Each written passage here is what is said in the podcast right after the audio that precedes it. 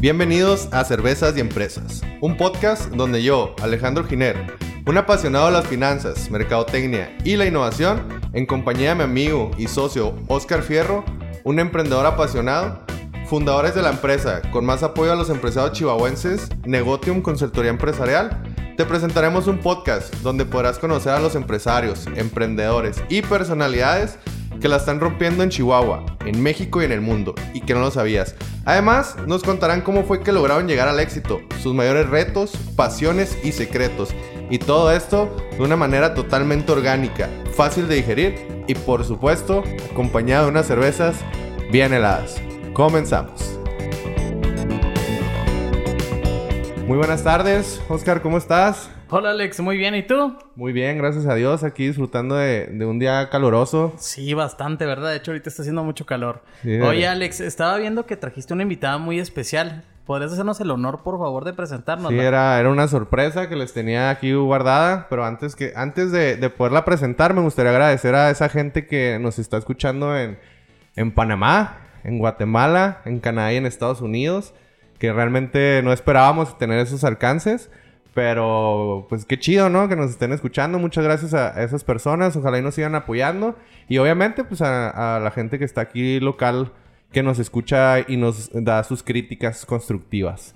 Muchas gracias. Y Críticas de apoyo. Apoyo, ¿eh? Son, son críticas buenas, aunque suenen malas a veces.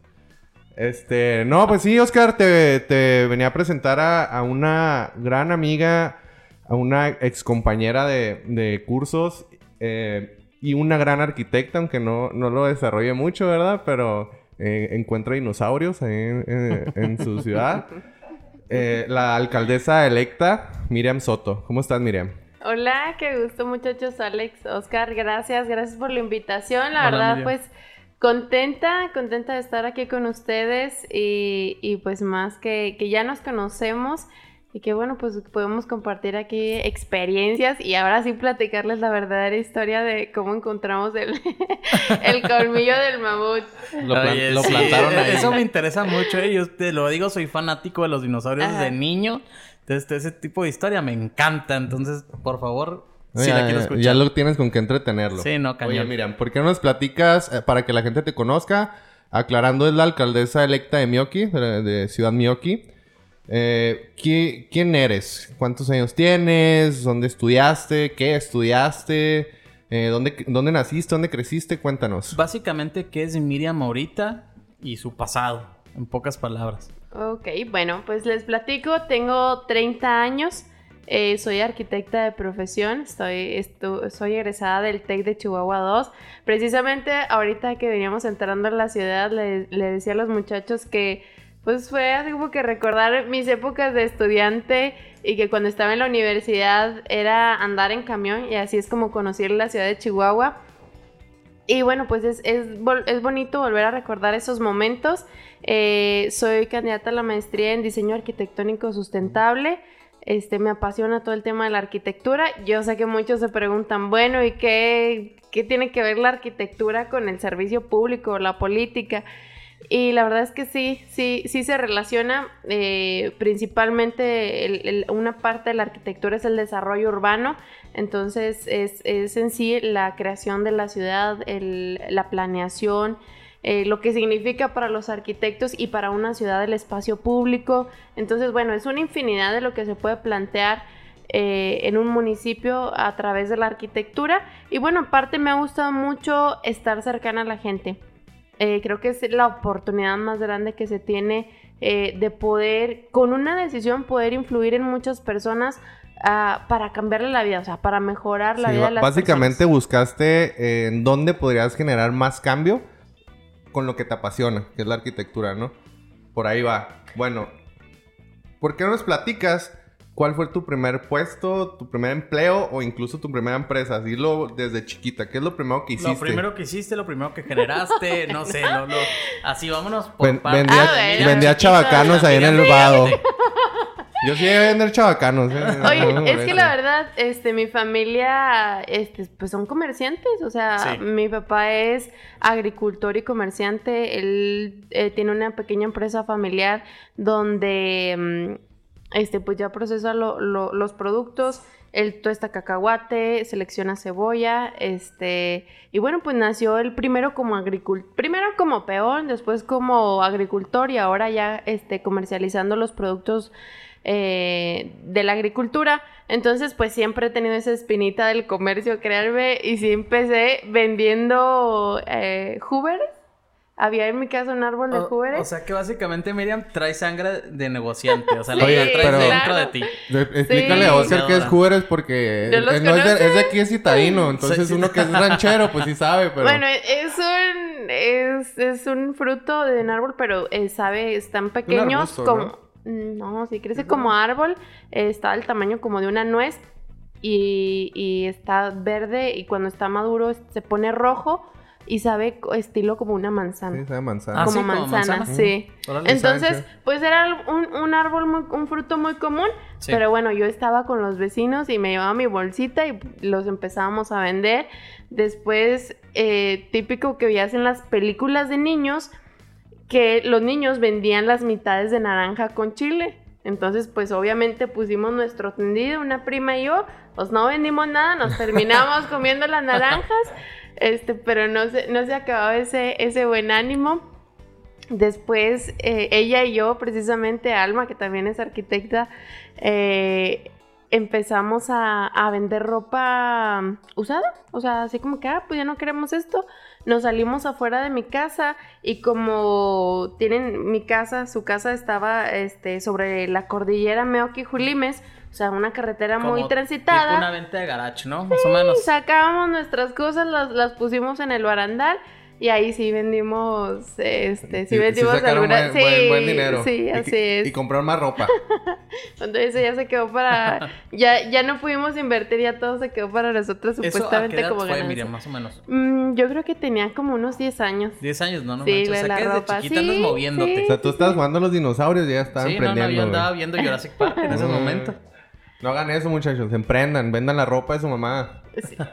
la verdad es que así se empieza. Este, algo muy padre es, eh, tengo, eh, somos, somos cuatro hermanos, tengo tres hermanos más y este, todos también siempre muy, pues muy activos en el tema del comercio. Les digo que todos tenemos así como que esa espinita.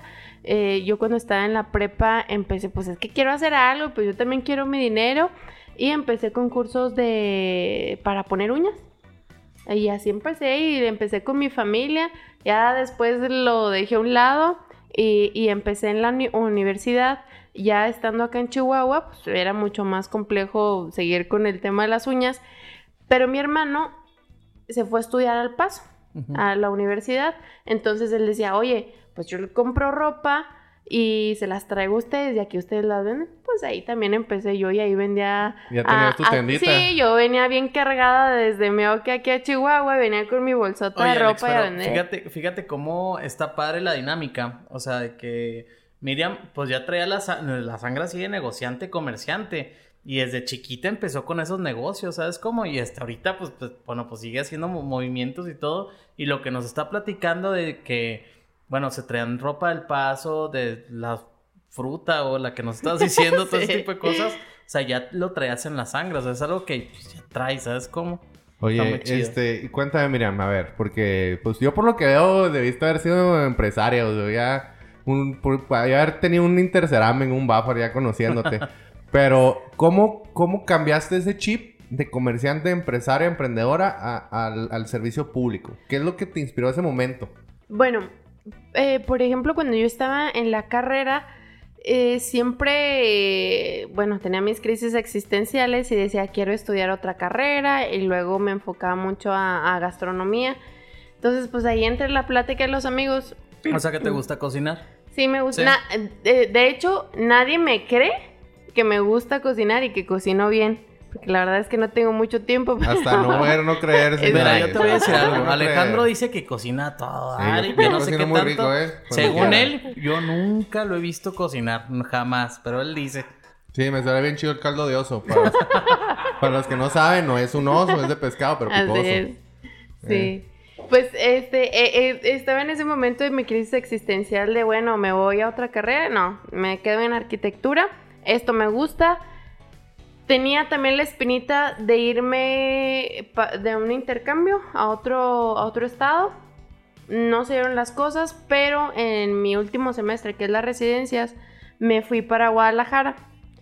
Ahí estuve trabajando en un despacho de arquitectura. Hicimos un proyecto, bueno, me, tocó colaborar en un proyecto que se llamaba Renovación a Pie. Eh, involucramos a cámaras eh, de la construcción, a universidades. Ahí tuve la oportunidad de visitar las universidades de Guadalajara y eh, presentarles este proyecto. Era que participaran alumnos, vecinos, autoridades, cámaras y que se hiciera una intervención arquitectónica en una parte de Zapopan, en Chapalita. Entonces, me gustó mucho el tema del espacio público, cómo eh, era realmente tomar ese interés. Sí, o sea, desde, desde, ese, mm, desde ese buscar abrir la puerta con las universidades, porque eso nos tocaba a nosotros, nos tocaba pasar, salonear, ahora sí como lo llamábamos, salonear y, platicarles del proyecto, que los chavos se interesaran y luego... Eh, tener esta relación con las cámaras y luego, bueno, pues ahora eh, pasamos de, ser estudiante ahora a tener una responsabilidad, ser parte de un proyecto. ¿no? sí, o sea, sí está, estuvo muy padre eh, esa, esa participación, pero bueno, siempre dije, no, quiero regresar a Meoki, o sea, algo, o sea, algo me llamaba de regresar a Meoki. Llego a Meoki eh, e inicié con mis proyectos personales de arquitectura. Ay, en mi casa me cambiaba y todo, ahí tenía mi oficina en el comedor. Eh, ahí empecé con mis diseños y la verdad me fue muy bien. Yo inicié, el primer así diseño que lo vi convertido en realidad fue en la casa de mi hermana. Llegó mi cuñado y me dice, oye, pues quiero hacer una remodelación en mi casa y mira, ¿qué te parece? Pues la verdad no tenía razón de ser. Ya más o menos le sabía cómo estaba la onda y le dije, oye, no, o sea, mira, aquí te cabe hasta un vestidor, te cabe tu baño, vas a tener un espacio amplio, pues se lo acomodé y lo hizo tal cual se lo, se lo planteé. Entonces fue de las primeras satisfacciones porque dices, ah, qué chido. O sea, lo que plasma en un papel ahora se convierte en, realidad. Y este, fueron de los primeros y así poco a poco entre la familia eh, les fui haciendo proyectos de fachadas, de ampliaciones de sus casas, cosas pequeñas y a una vez que, se desarrollaban estos proyectos, aunque fueran pequeños, alguien más preguntaba, bueno, ¿y quién metió mano en esto? O sea, ¿quién hizo este diseño? Y ya me fueron buscando para, para otros diseños particulares, principalmente de casa habitación. Eh, después me, se abre la oportunidad y me invitan a, trabajar en Mead Johnson, que es pues, los que hacen chocomilk. Sí. Y bueno, ahí estaba en el departamento de ingeniería, estaba ahí como dibujante, ahí inicié y la verdad es que me gustaba. O sea... Fíjate, miren, que yo, bueno, yo tengo otro negocio que nos dedicamos literal a la venta de químicos, mantenimiento de albercas, este, venta de todos los aparatos que se necesitan para los sistemas de albercas y aparte construcción. Entonces, mm, en este tiempo me he dado cuenta que, por ejemplo, la arquitectura, yo pues no soy arquitecto, yo soy licenciado pero literal siempre me apoyó un arquitecto para poder este, diseñar las albercas. Al principio era como que no le veía tanta importancia, decía, ah, pues sí se puede, o sea, sin arquitectos, sin esto, sin lo otro. Pero ahorita te lo puedo decir que para mí la arquitectura es algo súper importante, súper bonito y es neta, es todo un arte, o sea, es un arte literal. Para mí es impresionante y te lo digo así, o sea, antes yo lo veía así como que algo más X, decían, ah, no, no, pues nomás hacen las maquetitas y todo el relajo.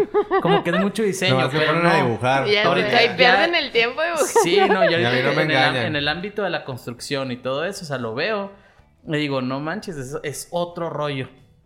Sí, la verdad es que eh, se desconoce mucho y, y, una parte es el diseño, em, el diseño, otra parte ya más específica, el diseño de interiores, eh, otros, otros arquitectos que se dedican al urbanismo, otros arquitectos que se dedican al diseño de muebles también. Básicamente son especialidades. Son, especialidades, pero igual en la carrera, pues así como que te dan lo general de todo y ya vas enfocándote a lo que realmente te gusta. sí. entonces, así por lo que veo, ese momento de tu vida, básicamente tú literal, como decíamos al principio, mezclaste tu pasión con, con, el, con el servicio público. Dijiste, yo quiero, yo, a mí me gusta construir ahora lo va a relacionar con el servicio público para, para poder aplicar esa pasión en, en, en- con, tanto con más facilidad como con, con- con la intención de ayudar a más gente, ¿no? Sí, ahora sí que es construir un municipio. Eso Sí, es lo interesante de- del servicio público. Eh, en la oficina les da mucha risa porque siempre ando con mi libreta, con mi pluma y ahí les trato de explicar mis ideas porque pues, soy una persona que, que me gusta expresarme visualmente, así sea un cuadrito, así sea en una servilleta, para mí es más fácil poderlo expresar. Y, y en un municipio, este, yo lo veo, o sea, el espacio público es un lugar clave donde todas las personas, no, o sea, no existe una distinción de personas en el espacio público, o sea, ahí todos transitamos, o sea, no importa si seas de una religión, si seas de cierta ideología política, de lo que sea, todos somos iguales en el espacio público. Por eso, este, ahora que mencionas eh, eh, esta parte, Oscar, que, que, que hablas acerca de la, eh, la arquitectura, bueno, pues es que a nosotros como arquitectos nos, nos toca investigar este, más o menos el, las medidas de cada cosa, o sea, del escritorio, eh, las medidas estándares del cuerpo humano para que en- si vas a estar, no sé, ocho horas sentado en, en un de- detrás de un escritorio, bueno, que estés cómodo. Mm. O sea, que esté acorde que a las medidas que tienes, que que, se- seas sea todo, sí, ergonómico, así es. Y también que eso es lo que yo quiero también trasladar al municipio, que si vamos a hacer un parque infantil, bueno, pues que esté las dimensiones a, a los que va dirigido ese proyecto. Si es para niños de ciertas edades, bueno, desde los lavamanos, desde las tazas, eh, no sé, o sea, que todo sea accesible Fíjate, a, a las correcto, personas. más que nada, porque pues aquí no Fíjate. tenemos la costumbre de hacer las cosas con las patas, ¿verdad? No, pero la verdad, eso está muy chido, Alex, porque la neta, pues, tú lo ves a lo mejor muchas veces en la ciudad, ¿no? Ves muchas cosas y se hacen parques, lo que quieras, pero no tienen como que las, como dice Miriam, ni la ergonomía, ni los diseños de seguridad muchas veces que, que tienen que llevar. Entonces, qué padre que ella... ¿La cantera es- qué? ¿Qué? ¿La cantera qué dijiste? no, no, no, yo no dije, yo no dije marcas. Ah, perdón, perdón. No, yo no dije marca, chato. Pero ahora sí, qué padre, o sea, que quieras crear tanto y que sobre todo sea pues para la gente, ¿sabes? Como o sea, que la gente se sienta a gusto y que tú digas, oye, pues aquí esta persona va a estar bien, o sea, poder lavar, lavar las manos bien, o hasta simplemente cuando las personas, pues, cuando tienen problemas, este, que son inválidos, todo eso, que yo sé que lo vas a crear para que no tengan dificultades, porque muchas veces, pues, lo hacen, se ven muy bonito, pero, pues, están, tienen un mal diseño, La accesibilidad es muy importante. O sea, creemos que, ah, pues no pasa nada. Oye, pero en el momento que una persona tiene que estar en silla de ruedas, o sea, hasta en el momento que tú, no sé, te fracturas una pierna, que ya te toca estar por cierta temporada en silla de ruedas, es súper complejo hasta en tu propia casa. El- hay puertas que no tienen la dimensión para que pueda pasar una, una silla de ruedas. El Sí, o un sea, baño, bañarte, o sea, ya, ya, tú ya tienes que pensar básicamente en, en todos. O en sea, ya no es como que te, que te pidan algo, sino tú ya eres como que voy a hacer esto, pero lo tengo que hacer para todos. Así es. Oye, Miriam, y así yéndonos un poquito, o ya nos platicaste un poquito de lo que era, pues, lo- cómo empezaste. Platícanos cómo, toda tu trayectoria para llegar a, a donde estás. Así como es. Bueno, miedo. ok. Eh, Ahora sí, como dicen, al chile. Bueno, ya les platiqué, soy de una comunidad rural eh, de Meoki, la de la cordillera Meoki y Julimes. Este, yo creo que para mí fueron siempre ir paso a paso, pero yo ah, los veía como grandes logros. La kinder, la primaria eh, fue ahí en la comunidad. Y luego, en el momento que tenía que ir a la secundaria, a la cabecera municipal, yo decía, wow, es otro rollo. Y luego, este, ya en la prepa tenía que ir a Delicias, también se me hacía un mundo. El venirme a vivir a Chihuahua, pues también fue algo que te saca, te saca de tu, comuni- de tu comodidad, de, de esa zona de confort De la zona que de tienes. Y, y bueno, pues o sea, te das cuenta que, que- que- que aparte de Chihuahua o sea, hay muchos lugares más que tienes que conocer, que hay otros estados, que hay otros países y que dices, oye, pues yo necesito, o sea, yo quiero, yo tengo esa, esa, esa sed de conocer. ella, eh, no- eh, ahora sí que alguno de mis hobbies pues es viajar. Ya el año pasado no pude ir a ningún lado por, por la Por pandemia de ni pandemia, esta, pues pero nadie. este, la verdad, pues sí es algo que me gusta, es algo que, que yo creo que te, te amplía mucho la visión. Te ayuda a crecer mucho, fíjate. O sea, bueno, yo he tenido la oportunidad de viajar a diferentes partes. Y sí, la verdad es que apre- aprendes de las otras culturas y aprendes muchas cosas que pues no ves aquí, ¿sabes? Como y, y te ayudan a implementarlas. O sea, tú dices, oye, agarré esta idea de tal lugar, a lo mejor la puedo aplicar aquí tanto en negocios como, no sé, como en la vida diaria. Personalmente. Ajá. Sí, y, y es que, eh, por ejemplo, en, en los viajes, se dice uno, no, que voy a descansar. Pues la verdad, en Llegas los más viajes. cansado, la verdad. Sí, no, pues la verdad, en mis viajes siempre ha sido como que, bueno, si tengo cuatro días, tengo cinco, tengo siete días, los que sean, los voy a aprovechar. Y para mí es irme a los parques, irme a conocer, irme de un Platicar lugar a otro, sí, o sea, convivir, aprovechar al máximo, ya descansar, pues habrá que descansar de las vacaciones, pero... Bueno, Pero yo voy a sí. ser sincero, yo sí no voy a los parques. A mí sí me gusta ir al relajo, pero bueno. Es que tú eres bien borracho. Oye, mira. También y- se vale. No, yo no. ¿Ok? Seguramente. Sí, has de ser un ser de luz. Yo soy un ser de luz, no le hagan caso, ¿eh? Oye, Miriam, ¿y cómo entras a- al servicio público? ¿Cuál fue tu primer puesto? Eh, bueno, cuando estaba eh, trabajando ya en la empresa particular allá en Delicias, eh, me invitan también a participar en una elección popular dentro de una planilla como regidora. En ese momento tenía 21 años, que era la edad mínima para poder contender a un cargo de elección popular. Y este, pues la primera respuesta le dije no. O sea, no quiero, yo tengo ya mi trabajo, a mí me gusta la arquitectura, no tengo nada que ver. Y bueno, pues este, mi papá siempre le ha gustado mucho participar en, sobre todo en el partido, y él siempre pues nos involucró en temas del partido, que era una parte de involucrarnos en los asuntos de la comunidad o en los asuntos públicos. Él nunca participó en ningún cargo de elección popular, ni público, ni de nada, pero siempre estuvo muy participativo él. Le gusta tocó el- a la gente. Sí, él le tocó participar en el verano del 86, entonces en el verano caliente. Entonces siempre estuvo muy involucrado en ese tema. Y bueno, pues me convencieron, me dijeron, no, pues es que puedes llevar tu trabajo, puedes hacer también el trabajo de regidora, las reuniones son tal y tal, tus comisiones las puedes hacer por las tardes cuando sales. Pues no, definitivamente no. Mi horario en la maquiladora era de 8 de la mañana y salía a las 6 de la tarde. Tenía una hora para comer, pero pues no podía salir. Entonces, pues mi trato con, con mi jefe fue, pues deme chance en mi hora de comida, salir e, e ir a Mioki y poder sacar las comisiones que tenía del otro trabajo. Y luego si no terminaba, a las 6 de la tarde llegaba y, y le avanzaba. Entonces, pues era una locura. O sea, si era, si realmente quería hacer un, un buen trabajo, o sea, no podía La con verdad, los dos. mira, mis respetos, ¿eh? Porque yo estuve trabajando en maquiladora durante ocho años y la neta sé la Por eso le es. gusta la cerveza, señores. Sí, exactamente. Todos los godines. Pues no No, todos, sí es- la verdad es que sí, el es horario una estaba friega. pesado y, y bueno, ya no se exigía nada, pues es que están en la maquila, van a entrar áreas de, mm, pues áreas dentro de, de, de la planta y teníamos que usar zapatos de trabajo, entonces ahí es cuando empezó mi, mi hazaña con los zapatos de trabajo bien pesados, así las primeras semanas caía rendida de, pues sí, o sea... De punta de fierro. Sí, de punta de fierro. Mi Hablando- chalequito rosa, mi casco, mis lentes de seguridad. Hablando de eso, nuestro próximo invitado nos va a platicar algo de eso. Nomás para darles una entradita.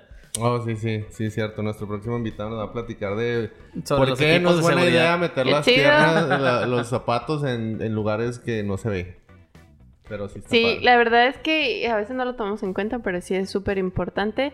Eh, bueno, eso es la, la parte de los zapatos. Y bueno, mm, decidí ya dejarlo de lado, dejar ese trabajo, este, dedicarme a la regiduría. Y también fue cuando empecé a estudiar mi maestría. Y bueno, pues en las noches venía acá a Chihuahua, iba y venía. Tenía clases de 6 a 9 más o menos. Y pues bueno, en la noche regresaba. Eh, venía tres veces a la semana. Y pues me empecé también a involucrar mucho en el partido. Estuve como secretaria general del PAN. eh, y ya son tres años el, el encargo ese. Y en el último año, el que era el presidente dice, oye, ¿sabes qué? Pues yo voy a contender a la presidencia municipal. y pues te vas a quedar tú como presidenta del comité. Entonces, pues ya tuve el encargo de, de, de, poder este, ser parte de una elección, de, de ser, sí, ese, ese respaldo. Entonces ya se gana en el 2016, entro yo como secretaria del ayuntamiento. La verdad, la secretaria del ayuntamiento es un lugar donde no es muy acostumbrado a que una persona joven entre, sino que principalmente es alguien de experiencia que, sepa cómo se trabaja la política interna, la política externa. Este es donde se reciben todas las broncas. Y yo siendo arquitecta y bueno, pues siendo muy joven, tenía 25 años ahí y pues me la jugué, la verdad me gustó muchísimo. Yo creo que es uno de los lugares también donde aprendí acerca de cómo trabajar con las personas, porque ahí era el lugar de las broncas, o sea, todo el mundo llegaba enojado ahí. Y pues eso era, eso era parte de, de saber tratar a la gente. Y en el 2019 me hacen un cambio, me voy a la dirección de desarrollo social y bueno, pues ahí inició mucho mi trabajo muy cercano con las personas, principalmente mi trabajo era en la calle. O sea, sí había la opción de, de hacer eventos, de dedicarte a esta parte a lo mejor más cultural, pero dije, bueno, si yo estoy aquí, tiene que ser mi trabajo directamente con la gente. Y ahí me tocó pues ver de todas las historias, o sea, historias también así de que casi salía llorando, em, pues historias también muy difíciles, entonces ahí es también cuando comprendes que pues eres una persona privilegiada para infinidad de problemas que puede tener una familia o una persona que vive sola, que vive en condición de abandono, con enfermedades, no sé, muchas cosas que nos tocó este, vivir. Bueno, y, ahora que recordé de, estas historias, déjenme decirles que hace poco hicimos una reunión de vecinos antes de la, de la elección, de la elección, antes de la campaña, de todo el proceso. Este, me gustan mucho las reuniones de vecinos, principalmente participan más las mujeres. Siempre acuden más al llamado. Con café y pan. Sí, claro. de hecho, yo tengo una duda, una duda ahí, este, mira, que a lo mejor tú me vas a resolver. No sé si Alex se enoje porque va a preguntar esto, pero de todas maneras quiero saberlo. A lo mejor sí. ¿Qué tan complicado fue para ti escalar hasta donde estás? Y esto hablando a lo mejor desde una teoría que se llama el techo de cristal. O sea, de que a lo mejor es generalmente, pues, o sea, Chihuahua es una ciudad machista o generalmente lo suele ser. Entonces, ¿qué tan difícil fue para ti como mujer llegar hasta donde estás? O sea, hubo muchas complicaciones, hubo problemas, o sea, porque he escuchado casos incluso con, con compañeras este, que son abogadas y todo, que nos han platicado de que, oh, es que en estos tuve muchos problemas con esto y tal, tal, tal, ¿no? Entonces, me gustaría saber más o menos, sobre todo para darle a las, mujeres como que el, como que el que no tengan miedo, o sea, que, que quieran seguir adelante, ¿sabes cómo? Porque muchas veces el temor de que dicen, no, es que me van a frenar, no, es que no voy a poder hacer esto, no, bla, bla, bla. Entonces, también para como impulsar ese tipo de cosas. Bueno, yo creo que sí, siempre, pues siempre estuvo esa, se pudiera decir, esa, mm, ese sesgo que tenían muchas personas eh, y yo creo que conmigo se conjugaban dos cosas. Ser mujer y ser joven también, desde la regiduría. O sea, desde el ayuntamiento yo era la más joven, la que menos tenía experiencia. Entonces, desde partir de ese punto era como que, ay, ¿tú qué me vas a venir a decir si yo ya estuve aquí, yo ya estuve acá, si yo sé qué? Pero, pues ellos no contaban que soy una persona muy persistente y que soy muy inquieta y que... Proactiva, vamos a ponerlo bonito. Proactiva. Eres una persona fregona, la, verdad, es una persona fregona. Aquí sí puedes decir más averías, ¿eh? O sea, sí, puedes decir chingona, güey. Pero no, no, no lo voy a decir. Pero eres una persona fregona, es una persona, por lo que he visto aquí, dedicada y que, pues no manches, no cualquier persona a tu edad tiene un cargo como el que tú tienes. ¿Qué más me gustaría yo? Pero, pues no, o sea, la verdad es que mis respetos para ti. Gracias, pues no ha sido fácil sin embargo, mm, yo creo que e, el verlo complejo eh, lo he visualizado hasta después. O sea, como que en su momento es, ah, pues me dice que no, pues ahora con más ganas. Tú llegaste ahí, tú llegaste ahí y dijiste, y ya cuando llegaste ahí dijiste, ah, canijo, ¿cómo le hice? Sí, haz de cuenta. O, sea, haz de cuenta, ni supe cómo. O sea, te dedicaste tanto y tuviste tanta disciplina en llegar ahí que cuando llegaste no te diste cuenta todo el camino tan difícil que fue llegar ahí. Exactamente, o sea, nunca lo vi como una limitante. Eh, sí, ya en el proceso de la campaña, ahí siempre tenía mi duda, este, había muchos comentarios de que no, pues em, a lo mejor la gente de mí aquí todavía no quiere una mujer y una mujer joven, una mujer soltera, porque hasta eso es este un punto importante dentro de la política donde hay ciertas este, tradicionalismo, sí, entonces que tiene que ser una persona con cierta experiencia, una persona con su familia, entonces bueno pues no cumplía pues con los estándares que, que están en la política, pero lo que yo creo que, fue fundamental es el trabajo. O sea, pues el trabajo fue la carta de presentación. O sea, no hubo otra cosa más que el trabajo. Y eso fue lo que, lo que realmente me ayudó. Y por ejemplo, ¿y cómo te has sentido? O sea, ¿cómo has sentido a la gente? ¿Cómo te has sentido tú ahorita que vas a, bueno, que ya tienes este nuevo cargo? Que la neta pues es importantísimo, pero ¿cómo, cómo te sientes tú? Y cómo has, cómo has sentido la aceptación. Pues yo creo que la aceptación la tienes, ¿verdad? Por algo estás donde estás, pero tú cómo te sientes? Eh, la verdad, pues contenta, emocionada, pero obviamente también hay estos eh, lapsos donde, ay caray, ahora yo tengo la responsabilidad, ahora ya no es nadie más y es algo nuevo. Y aunque ya haya, aunque yo ya haya tenido este, cargos en, en, el servicio público y en el gobierno municipal, donde dices, bueno, pues ya tiene experiencia, ya sabe, pues obviamente nunca vas a saber hasta que estés en el, lugar. Sí, realmente la experiencia pues la vas a hacer cuando estés ahí. Cuando estés en el lugar, yo creo que pasa exactamente lo mismo pues en las empresas, o sea, o en tu negocio, cuando vas a emprender algo, te da ese nervio a lo desconocido, así va a funcionar tu idea, tu proyecto. Eh, en este caso, ahora sí que, eh, por ejemplo, en un, en un negocio tienes tus clientes. Aquí en mi caso, quienes me van a validar es la gente. La gente, y es mucha gente. Y es, mucha, gente, y son muchas opiniones. Y, bueno, o sea, a eso es a lo, a lo que también decidí entrarle, que a veces es complejo porque pues hay muchos puntos de vista y a lo mejor mucha gente te etiqueta sin ni siquiera conocerte. O sea, lo que ve y dice, ah, pues Miriam es quién sabe qué, porque la vi en una foto y se me hizo que cara que tenía no sé qué. De hecho, hay una teoría que se llama el...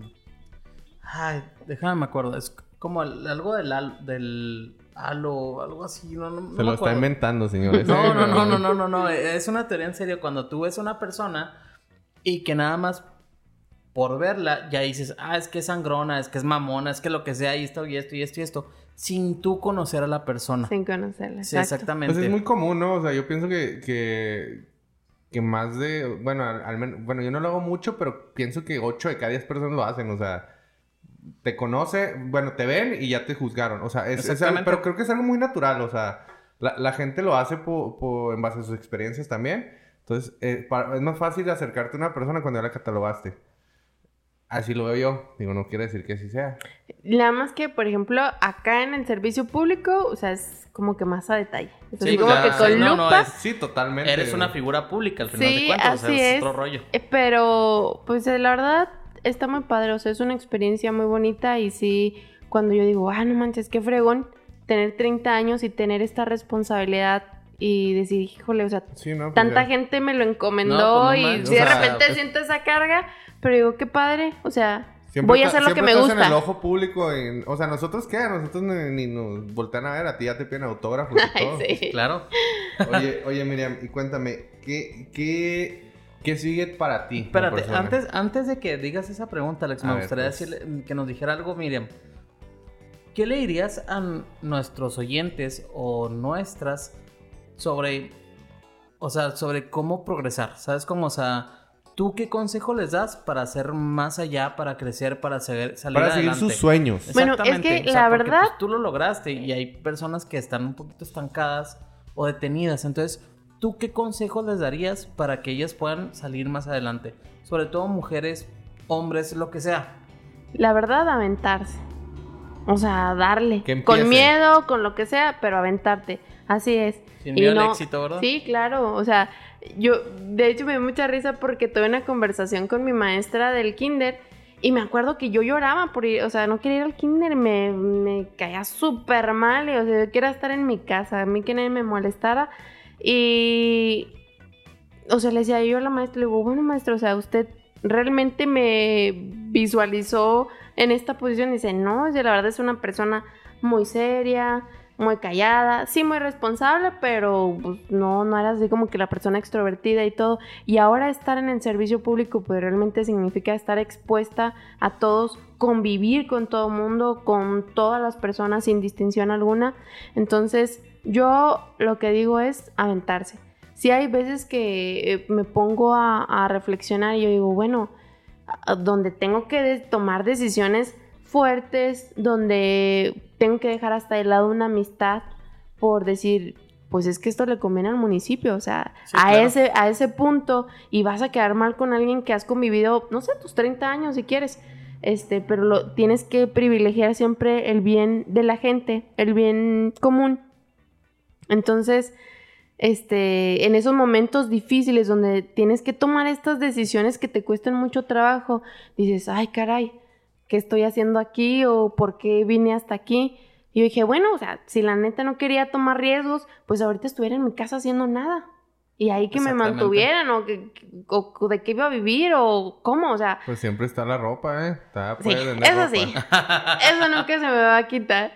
Este, pero... La sangre de comerciante se queda. Eso sí, eso, se queda. No, y, y, porque yo sé que en el, el servicio público tiene también sus, sus fechas, o sea, estos puestos son pasajeros, a veces te toca ganar, a veces te toca también perder. Y bueno, pues para mí es muy importante también continuar con mi profesión, con mi carrera. Y eso es algo que, ahí está, está vigente. Pero sí, el mensaje para las mujeres, para las niñas es súper importante también que, llegue este mensaje. Y, y para todos es aventarse. No hay otra, no hay fórmula mágica, no hay inventar el hilo negro ni nada. O sea, es aventarse. Así que ya saben, denle. Y yo les voy a contar una anécdota ahorita que dijeron lo del kinder. Yo, quiero salir de los colmillos. Yo tampoco. Yo quiero salir de los colmillos. Eso no, eso mira. No, no, no. Es que espérate, espérate. Yo tampoco quería ir al kinder. Es que, te lo juro, mi maestra me jalaba el pelo, güey. Con razón no tienes. y me neta, por eso no, no, me, señores, no me crecen un pedacito, es por culpa de mi maestra del kinder. Esto es historia real, yo no, yo no, quería ir. esa paleta se ve el chicle. Sí, y luego, y luego, como soy güero, pues más, eh, ponme luz y me veo pelón. Como este también tiene sus entraditas. Pero, pero sí, chicos, este, y chicas, eh, agarran ese consejo. Nosotros también nos aventamos. De hecho, este podcast lo hicimos así de repente Literal, este, fue, literal fue una idea que salió así de la nada y dijimos, ok, vamos a darle, Alex, le damos, Simón. Sí, literal dijimos, oye, pues está muy, está, muy tranquila la economía aquí en Chihuahua, ¿no? Este, todos están ahí aguitados, vamos a darles un motivo para la gente que realmente no se rajó y que nos puede contar por qué no se rajó y aquí estamos. Pero fíjate qué importante es porque en ocasiones decimos, bueno, no sé, ustedes bien pudieron decir, bueno, yo sigo con mi negocio, yo sigo con mi consultoría, yo le sigo dando para adelante, pero hay un interés también de ustedes de que sus experiencias lleguen a más personas, porque a veces nos falta esa palmadita, nos falta esa persona que nos diga, dale para adelante, no te rajes, oye, ya vas en este punto, síguele. Entonces, e, e, esto es lo padre de que ustedes también digan, yo quiero compartir las experiencias, traer experiencias también de otras personas y que pues a todos nos vaya bien. Sí, claro. De hecho, mira, te platico yo, o sea, mi persona, digo, pues yo tengo otro negocio aparte de lo que es la consultoría, que ahorita voy a platicarles de eso porque le tengo que echar marketing, pero, pero aparte de eso.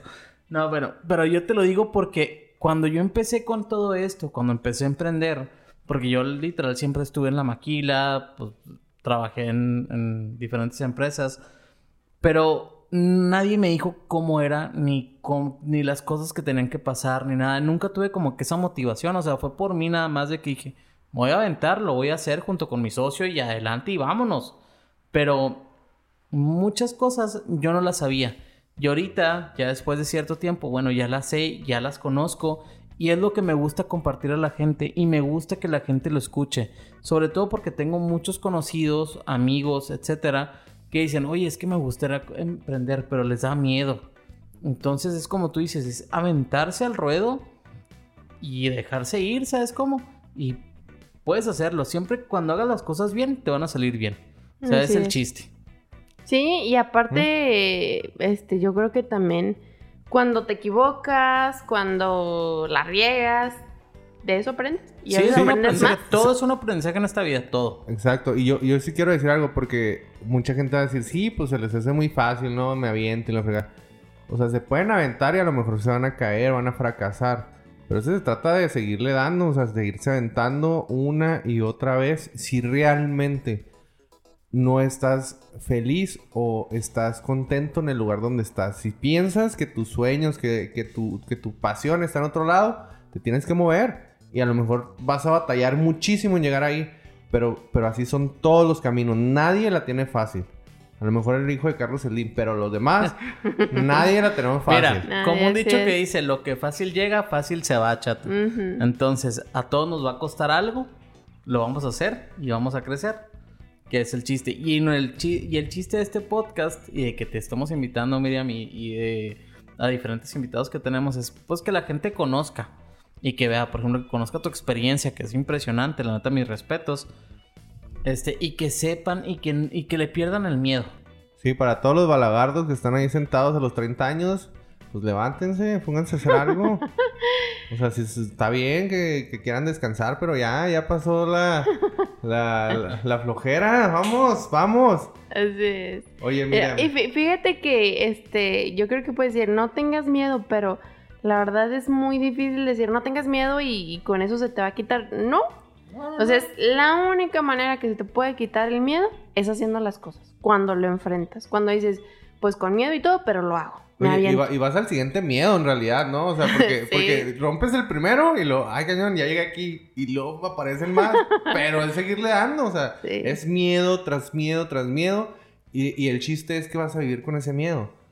Pero también la otra, la otra cosa, pues es que tiene que ir evolucionando. a Sí, algo o sea, más. tienes o la opción de quedarte estancado en ese miedo o ir este, pasando estas barreras y seguir creciendo y, y ir abriendo camino. Oye, mira, bueno, ya, ya, ya que este Oscar, pues, no me enojé por la pregunta que hiciste ahorita. Cabe destacar. Es que. Alex es medio, así, medio especialito y pues... Sí, sí. yo no me quedé con las ganas.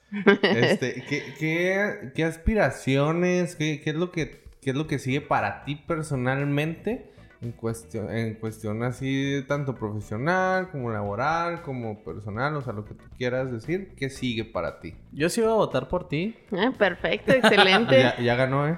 No, no, sí, pero para la siguiente. Ah, Sí, este, bueno, pues sí es definitivamente continuar con, con una carrera política, ¿Mm? pero a la par, este, como les mencionaba ahorita, sí, este, pues ya trabajar en, en lo que es, eh, va a ser mi negocio, eh, principalmente enfocado en el tema de la arquitectura. Es- Eso es lo que a mí me gusta y yo sé que con el favor de Dios, con eso es con lo que me voy a retirar. Pues bueno, Miriam, cuando quieras abrir tu negocio, puedes contar con nosotros. Claro, por supuesto. Negotium, aquí estamos para servirte y pues para hacerte crecer. Todavía más de lo que eres. Gracias. No, y, y es padre porque a lo mejor en- conozco acerca del servicio público, pero a lo mejor no como para, para emprender mi negocio. O sea, eso está fregón. Eh, en, en el, por ejemplo, en el negocio familiar, así de repente me hacen preguntas mis hermanas, porque de hecho mis hermanas y mi hermano, todos trabajan en un negocio familiar, a excepción de yo. Entonces, este, ellos han ido también implementando, haciendo mejoras y es como ha ido creciendo también el negocio y pues está padre. Y ellos ha sido también a prueba y error, o sea, Sí, claro. y está padre que ustedes puedan encaminar, puedan darle seguimiento, que tengan ese acompañamiento, porque a lo mejor lo que a mi papá le costó muchos años, pues con un seguimiento le hubiera costado mucho menos poder ya ser hasta forma. Sí, fíjate, es algo mucho que nos dicen mucho nuestros clientes, nos dicen, este, es que yo me voy a, no sé, con otro servicio y pues nomás me dejan ahí, o sea, me lo hacen y ahí va, a ver cómo te va. Y nosotros pues tratamos de acompañar un poquito Sí, más. sobre, a- a to- las sobre todo. Alex es muy cercano a la gente. Yo también, pero Alex, por ejemplo, se encarga mucho de los- las cosas este, financieras. De Lo Entonces- importante, señores, de lo Ya importante. sé. lo importante es lo que crees. No te creas, Los pero, números. pero sí, por ejemplo, Alex se acerca mucho con el cliente y me ha tocado con clientes que dicen, oye, pues yo necesito, un, no sé, estados financieros, un estado de mercadotecnia, o sea, a ver cómo ando. Y Alex sí lo sigue mucho. Yo también, pero no, yo, no a yo- su casa, ¿eh? Nada más así. No, no, no, no, no. O sea, lo no, pero, sigo en la empresa. pero el chiste de nuestro negocio es acompañar a la persona a crecer. O sea, no nomás de que, oye, aquí está tu, tu lo que, lo que nos pediste y aquí está y va, bye. O sea, no, es, el chiste es acompañarte a que te desarrolles y junto contigo, pues crecer. O sea, tanto nosotros como tú. O sea, ese es el chiste del, del negocio. Bueno, ya hicimos mucha publicidad, señores. Ya no los vamos a molestar con eso. Eh, mira, a algo que nos estuvieron preguntando mucho. ¿Qué es lo que haces tú en tu rutina? O sea, ¿qué es tu día a día? O lees, te- este, haces ejercicio. ¿Qué es lo que haces diferente? O, o igual no diferente, pero que, que te hace crecer día a día. Que te hace ser tú. Bueno, yo creo que eso es súper importante y ahora lo valoro mucho más. Eh, ahora pues se han acortado mucho mis tiempos. Eh, lo que sí definitivamente me relaja muchísimo es hacer ejercicio. Es el momento en que... Tengo un... Pregunta clave, ¿eh. Este, me compré unas mancuernas. Unas mancuernas. Hay una caminadora en mi casa. Caliento con la caminadora. Le doy a la. Tengo una rutina como si estuviera en el gimnasio. Por el gimnasio, pues realmente lo hago yo en mi casa. Con mis mancuernas, con mis polainas. Este, y ya con los diferentes ejercicios y las series que hago. Hago una hora más o menos de ejercicio. Este, en ocasiones es el por la mañana. Si ya tengo un día muy ajetreado, es en la noche. La bronca de hacer ejercicio en la noche es que agarro pila y termino durmiendo muy tarde. Pero, este, pues sí trato, eh, por ejemplo, de levantarme temprano.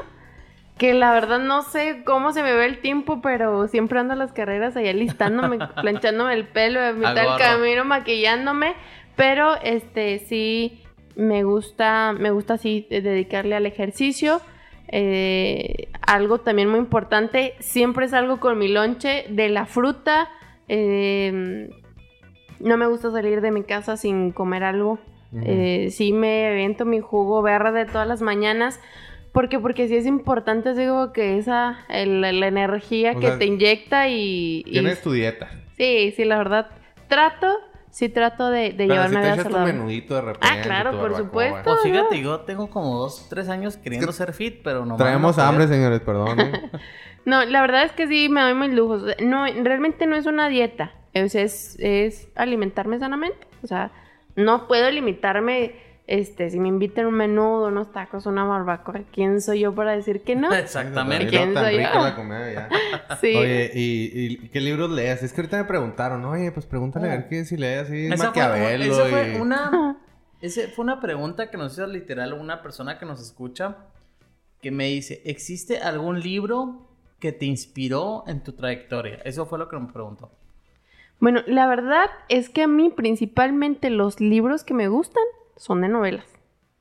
La neta. Crepúsculo. No, no, no. Me gustan mucho novelas, este, novelas o novelas históricas. Como que es una parte que yo lo utilizo para desconectarme de todo. Sí, claro. Ahora Oh, sí, ya, estos ya, ya. últimos, eh, estos últimos meses sí me ha gustado más el tema de, mm, eh, pues, del liderazgo, este, del trabajar en equipo. Y empezó a leer libros de, ma de, mm, ay, se me fue el nombre. Bueno, el, libros acerca del liderazgo. Este, pero principalmente me gustan eh, los libros de, de novelas. Hay uno Como muy Jane bonito. Austen, este, Sí. Isabel Allende. Sí, así es. Me, los- García Márquez. me Harry gusta. Potter, ah, no, ¿verdad? Es- No, no, no. ¿No? Ah, bueno, es que a mí sí me gusta. O sea, sí está bonito, nomás las películas. Me gusta, por ejemplo, el libro de, de Aura. Eh, ya el, el ahora, eh, este último libro que, que he estado, ya que me, que me he picado más porque me lo recomendaron, fue El fin del poder. Llevo apenas una parte, este, pero está bien interesante. O sea, habla acerca del poder, que el poder no se puede medir, que el poder está y que antes estaba únicamente en sectores muy focalizados, sí, por ejemplo en los políticos, en la religión. ahorita se distribuyó. Exacto. O sea, ahora este, si tú no cumples como, si tú no cumples tu función dentro de la política, el que sigue. Y tiene ciertos grupos donde es, va para afuera. O fíjate, sea, fíjate que se relaciona mucho con la economía actual. Yo la economía actual, este, estaba estudiando hace poquito, que, que ya es una microeconomía mundial. O sea, ya no, ya no existe como que la microeconomía y la macro. O sea, como que ya es una micro mundial. Entonces, creo que por ahí va la cosa, ¿no? O sea, el, el hacer micro, microeconomías es lo mismo que micropoderes, supongo. O sea, ca- cada cosa tiene que hacerse para que llegue a un fin. Ya no tanto como que existe la, la, la no- o sea, la complejidad de hacerlo este, de una sola manera, ¿no? Sí, es que también, por ejemplo, en ese libro habla acerca del poder económico también. O sea, yo lo veo muy, este, muy común, por ejemplo, en la política. Que antes era, bueno, es que si tienes al sector empresarial contigo, vas a ganar en la política. Y no. Si tienes a una población que participa, que dice, yo si salgo a votar y voy a votar por tal persona porque tal persona me ayudó o me va a ayudar, o sea, vota por esa persona aunque sepa que hay alguien más con un peso o un respaldo económico de cierto sector. Entonces, ya no es cierto, o sea, sí se relaciona mucho con esto. Entonces, ahorita es el, es el libro que, que me gusta. Eh, unos libros que me regalaron es el de Siddhartha. Sí, ah, sí, sé cuál Sí, es. está, está también muy ¿Y- y cuál- padre. pero ¿cuál es tu libro favorito? Eso, eso mismo, porque, por ejemplo, El Principito. Ya, dinos la neta. Ah, es el No. tuyo. Sí, la neta, sí. No, este, me gusta mucho. mm, ¿Cuál será mi libro favorito? 50 sombras de Grey. Ay, no, claro que no. No, 100 años de soledad. Híjole, cómo me caía No. mal cuando me decían leer ese libro. El fíjate Don que yo creo que ¿no? eh, eh, a mí los que me gustan mucho son los de Gabriel García Márquez. El primer libro que leí de Gabriel García Márquez fue ¿Te en la secundaria. Y, y, bueno, pues en, en esos momentos de, de austeridad nos decían, no, pues sáquenle copia al libro. La, era, la maestra era dueña del libro y nos hizo sacarle copia. El primer libro fue La mala hora. Está Mala Hora. padrísimo. yo, yo nunca lo leí, fíjate. Está, me gustó mucho No, pues, porque era esa curiosidad nota. de quién ponía los pasquines. Y entonces el gran reto de la maestra era, quien me diga quién pone los pasquines, lo voy a exentar. Entonces, pues no, te comes todo el libro y, lo, luego quién fue. ¿Qué es- qué es Este, eso? Eh, me gusta mucho Gabriel García Márquez, la- el de Hojarasca también, el de mm, la crónica de una muerte Anunciada. anunciada, Anunciada. este sí Memoria de mis putas tristes. Sí, ya vi, no te creía. No, no, sí leo. Es que Oye, es- Miriam, y por ejemplo, ¿qué planes tienes para, en este caso, pues para mí aquí, para lo que es la economía? O sea, ¿qué- Bueno, de hecho, de las principales propuestas es acerca de... mm, A mí me tocó vivir todo lo de la pandemia. Me tocó Ajá. estar en desarrollo social y ahí en desarrollo social, pues veíamos, eh, nos tocaba apoyar a la gente con programas alimentarios, pero también se les dio un incentivo a los comercios formales eh, porque sabíamos que, no, el gobierno les decía, oye, les decíamos, oye, cierra tu negocio, pues sí, pero luego, ¿quién me va a ayudar a pagar la nómina? ¿Quién me va a ayudar a pagar los servicios, el seguro? Y bueno, apoyamos económicamente para, de manera emergente. Entonces, dentro de mis proyectos eh, en este próximo gobierno es el tener una bolsa municipal, un fondo revolvente donde se puedan otorgar mi- microcréditos y también impulsar eh, la parte de los emprendedores que mm, pues que no, a lo mejor no se hacía, no se hacía en el municipio y que sí para mí es muy importante es empujar. En el municipio el 80% de la economía depende del sector agropecuario. Entonces también eh, este, esta bolsa será para los agricultores también, que bueno, nosotros también vivimos todo, todo el tema del agua, el agua que fue un movimiento muy sonado y que pues se gestó en, en la región centro-sur, entonces ahí va incluido Meoki y, y bueno, pues es esa parte que, que nos toca a nosotros ayudar e incentivar. Meoki es un municipio que también tiene una riqueza natural impresionante. Este, tenemos el río San Pedro y ¿qué es lo que queremos también? Detonar el turismo. Que la gente de aquí de Chihuahua, que la gente de otros municipios vecinos vaya a Meoki, se quede a comer el gnocchi, visite el próximo museo donde vamos a exhibir el Oh, colmillo sí. del mamut. Oye, no, ya, ya platícanos sobre eso. Yo tengo Sí, ya, ya, ya para, ya para finalizar, Yo- yo casi, estoy seguro casi, yo que- quiero saber. Que se lo robaron de ahí de Delicias. Y aparte, No, no, no. Pero- yo sí voy a ir a Meoki a comer, eh. Nomás que, pues, Muy- necesito muy- que me inviten unos marisquitos o algo así No, suave. no, ahí lo- los chidos son unos cortes. No, sé si iba a decir restaurante, pero. No, o el no cabrito también. Ah, el Sí, cabrito el- también los está mariscos. muy rico. Bueno, voy a ir Los a que me, voy a, ir a que me morelianos. La- ah, los morelianos sí saben muy Sí, ricos. claro. Oye, pero ya platícanos la historia del mundo, lo del mundo. Ah, bueno. Bueno, antes, antes de, que se me... Ya, ya recordé. Eh, Mi libro favorito es La Tregua, la tregua. ¿De quién? de Mario Benedetti. Es un libro muy bonito. No lo escucho. Es una no lo novela. he leído, Romántica, pero- mi amiga. Sí, la verdad sí. En los libros sí. Sí. Sí, en los libros sí. Pero en la vida Este, no. En la vida no. No. Bueno. No, De hecho, la música así como que muy melosa no me gusta. No. Solo en no. los libros. Alex sí, de repente me pone canciones muy, muy así, muy, Sí, muy sí, melódicas. sí, sí lo enamoro. Sí. Bueno, yo, yo soy medio rockero y... de country, también te dedica canciones y así. pero- Sí, de repente se me va un ojo. Y ahí le dedico una canción. Oye, no, a ver, ya Ahora sí les platico la de Sí, de por favor. Bueno, no, no. De verdad, este. mm, Es difícil ya en, e- en estos momentos que conteste el teléfono en el momento que me marcan porque estoy en una reunión, estoy atendiendo a una persona, entonces siempre regreso la llamada. Pero eh, cuando recibo una llamada es de un regidor electo mío que va conmigo en la planilla y luego me marca y, y es un señor de una comunidad rural. Es un personajazo, es una persona muy simpática, don Mario Nájera.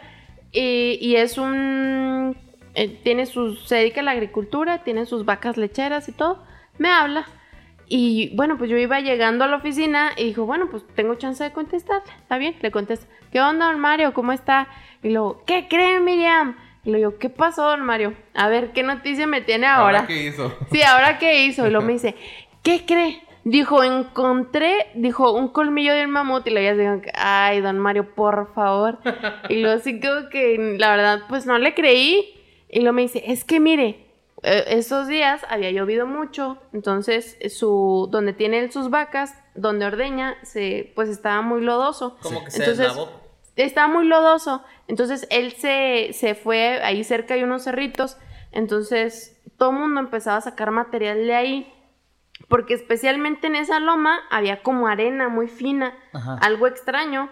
Entonces todo mundo agarraba para la construcción, todo mundo agarraba ese cerrito. Entonces él fue ahí y contrató a otra persona para que con una retro sacaran material y poderlo echar a su establo. Entonces me lo platicó, dijo, es que sí, cuando le estaba moviendo la tierra salió el colmillo y lo, a ver, don Mario, primero mándeme una foto. Y le dije, por favor, no se mueva de ahí, mándeme la foto. Pasaron 10 minutos y me dio mucha curiosidad que no me mandara nada. Entonces en lo que estaba ocupada, iba a atender a otra persona, le marqué y le dije, oiga, don Mario, pues, ¿qué está pasando? Pues Miriam, ya sabe, no le sé al WhatsApp, pues, pues en eso estoy, ahorita se la envío. que- Y luego le envié al grupo donde están todos los demás compañeros. Y luego, don Mario lo está mandando. Pues es que le digo que no le sé. Le digo, pues es que primero enséñemela. Cuando veo la foto, se ve el colmillo y pues realmente no tienes cómo dimensionar.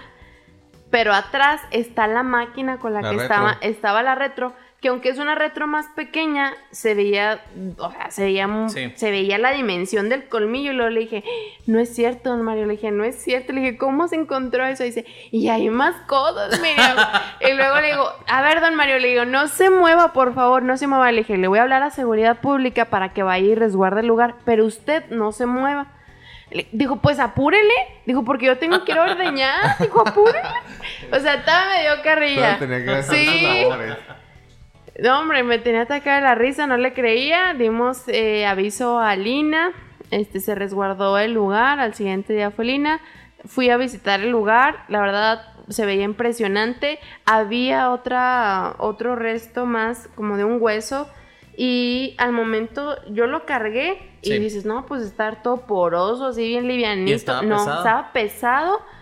Y este, eh, también había una parte como que la mandíbula, la mandíbula, hasta me tomé una foto con mi mano para que se dimensionara, pero las muelas, porque no tenía dientes, tenía Ajá. puras muelas. Este, y estaban en perfecta condición, o sea, hasta brillaban las muelas. Entonces, hubo. Más que uno. Sí, la verdad está. No, ni una muela picada, todas están perfectas. Este, bien padre de, de haber tenido esa oportunidad. Y pues yo creo que como era también arena, por eso se logró conservar Sí, a lo más mejor sí. los restos. Oye, Oye, pero entonces, qué pro- chida historia. próximo, próximo Museo del Desierto ahí en Mioki, ahí para que... Claro, para que por supuesto. visiten, por favor. Eh, ahí, eh, ¿qué, más, ¿qué más van a tener ahí en el museo? Hay vacas, cabritos, de todo, muy bonitos. pelícanos, por Pe- supuesto. Pelícanos, porque yo me acuerdo que había una mascota ahí que traían en el vado, un pelícano que no podía volar. Ujú. No me acuerdo cómo se llamaba, eh, ¿no te acuerdas cómo se llamaba? Pedrito el pelícano se Pedrito, el llama. pelícano, no podía volar. Ahí No, y es que de hecho tenemos más de 100 especies de aves en, en el En- río. ¿En Ah, serio? Sí, o sea, tenemos, sí, o sea, tenemos gente que va de, de otros municipios ah, para el avistamiento de aves. Sí. Se está, em, No nomás hay borrachos en el vado. no, no, no, o sea, también van tempranito a, a hacer el, el avistamiento de aves. Sí, la verdad, pues es un lugar bonito que queremos todavía seguir trabajando para que Sí, para- pues más para- gente vaya y visite. Para los que no saben, señores este y señoras, en Mioki, cada cierta temporada, eh, me parece que es en invierno, ¿no, Miriam? Cada invi- invierno. Cada invierno eh, eh, migran las, las aves hacia, hacia Mioki, especialmente las, los pelícanos. Entonces pueden disfrutar de un, de un este pues de un espectáculo. Espectáculo. Está, es sorprendente porque son aves que normalmente no ves en ningún lado. Y pues eh, igual en las películas, entonces las puedes ir a visitar ahí y aparte pues ya te echas tus pescaditos, ¿eh? Claro, Muy- muy a no, y por ejemplo, este, con los pelícanos los ves a distancia, pero eh, cuando extienden su, algunas aves cuando extienden sus alas pueden medir hasta dos metros. No, Sí, están enormes. Entonces, Ah. O sea, están enormes, los ves y pues ves muchos y los ves chiquitos, pero realmente tienen dimensiones muy grandes. Bueno, Miriam, este, de nuestra parte es todo. Pues muchas, muchísimas gracias por acompañarnos. La verdad estamos muchísimo, muy contentos de tenerte aquí. Tuvimos una experiencia muy bonita. Hablamos acá de, de, de Pedro el Pelícano, de, De los jóvenes que no conocía fue de a todo, Oscar. ¿no? Yo creo que 50 la verdad, es que, de Grey. la verdad es que Alex me sorprendió con tu visita. Estoy muy contento y por la experiencia, por todo lo que nos has platicado y te digo muchas gracias de verdad. Porque aparte, pues eres una persona que ha sabido como que crecer, ¿no? Entonces, desde, como nos dijiste, de vender ropa, vender las frutitas esas y todo, todo el rollo. Entonces yo creo que va, va a haber, va a haber... Hoovers. Hoovers, ¿cómo? Hoovers. Hoovers, bueno, lo, lo que sea esa madre. Pero Le vamos a traer para que las no. conozca. Sí, sí, porque sí, no, no los conozco. Pero, tío, yo creo que va a haber más de una persona que se va a impulsar este, a través de tu historia a crecer. Y la verdad es que mis respetos, este, muchas gracias por estar con nosotros. Y pues estamos a tus órdenes. Y pues, Yo, yo voy a decir algo antes de terminar porque este, nu- nunca lo he mencionado y ahorita que está Miriam, Miriam y yo no- nos conocemos de, de, Ah, de la prepa. de la prepa y Es cierto. aparte estábamos en, en, en un, este, digamos, en un camino hacia aprender más a hablar en público y hacia el liderazgo y quiero compartirles porque lo- eh, probablemente yo no estaría hablándoles aquí a ustedes también, ni Miriam, si no hubiera sido por ellos. Les agradezco mucho a- al Club Toastmaster Chihuahua, eh, que la verdad ahorita no sé quién sea el presidente, pero... Fernanda. Eh, fue bueno, Fernanda, muchas gracias. Igual a Rafa y a, a Hasi, a Silvia, a todo Jera, todos ellos eh, nos ayudaron, nos encaminaron y nos ayudaron mucho. Eh, cómo, cómo mejorar nuestro, tanto nuestro léxico, también nuestra manera de hablar en público, un poquito más fluido, que éramos terribles. Sí, la verdad sí. Terribles. Todavía hay mucho que aprender, pero por lo menos ya nos aventamos. eso que ni qué. Entonces, No, yo yo no. le, le recomiendo profundamente, en serio, hace, creas una conexión muy grande con tus compañeros, te impulsan hacia un liderazgo mayor a lo que ya, a lo que ya eres, y, y si no lo eres, pues lo buscas.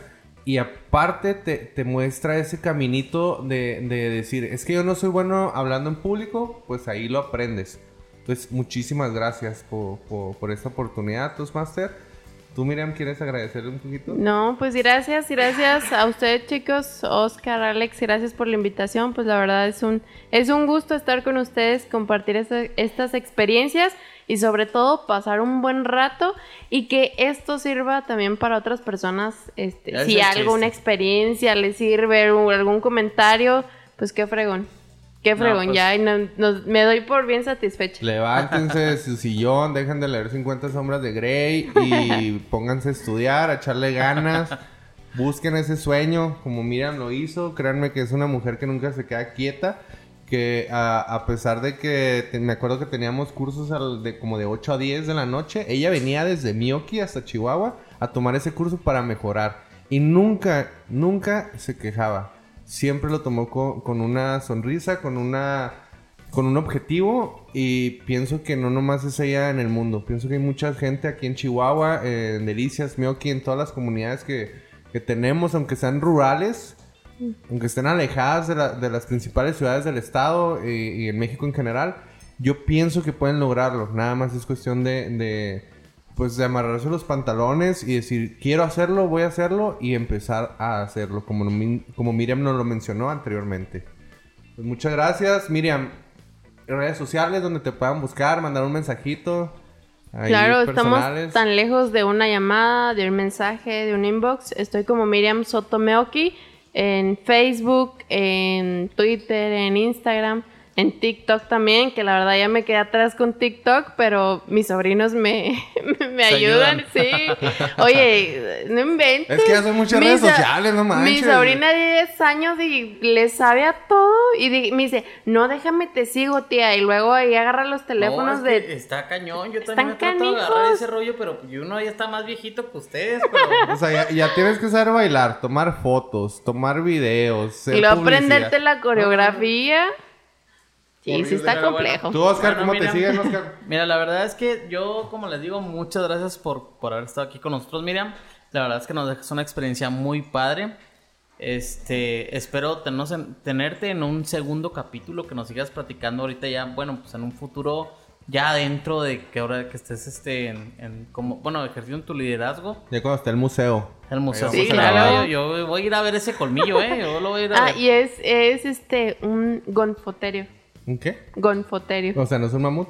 Eh, pues es... Golfoterio, eso me suena como otra cosa, pero bueno, está bien. No, Suena como que tú eres de esa especie, ¿eh? No, yo, estás pendejo. Pero bueno, este. No, ya para acabar, la verdad es que muchas gracias, Miriam, por estar con nosotros, por darnos tu experiencia, pues ahora sí de que de vida y, y de y laboral. Y Sigan a Oscar. Oscar no quiere decir sus redes sociales, pero está como Oscar Fierro. Llénenle de solicitudes ahí, por favor, y mándale cosas ahí no, mejor, DM. mejor sigan las sigan las redes sociales de la empresa, Es- está como Negotium, Cervezas y Empresas. Y pues estamos a la orden para lo que se los Sí, ofrezca. síganos por favor ahí en Instagram. Cervezas Cualquier- y empresas. Cualquier cosa, alguien que quiera emprender, alguien que tenga dudas, simplemente que digan, oye, pues es que no sé cómo hacerle, pues se pueden acercar con nosotros sin costo alguno. Nosotros los capacitamos o platicamos con ustedes y vemos cuál es la mejor manera para hacerlos crecer. Y ya saben, si encuentran huesos o buenos libros, pues háblenos y nos comunicamos directo con Miriam. Pues muchas gracias Claro. y excelente día.